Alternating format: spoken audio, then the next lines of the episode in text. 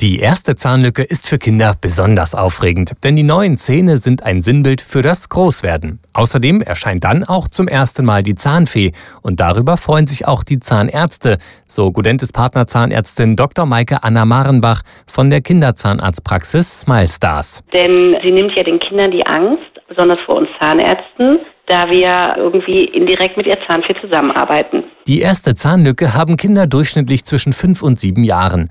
Allgemein gilt die Faustregel, wenn ihr Baby früh die ersten Zähnchen bekommt, lassen die bleibenden Zähne nicht lange auf sich warten. Doch auch wenn sich das Gebiss erneuert, die Zähne müssen von Anfang an gepflegt werden. Wir sollten unseren Kindern so ab drei, vier Jahren einfach ein System mit an die Hand geben. Das System heißt Kai-System.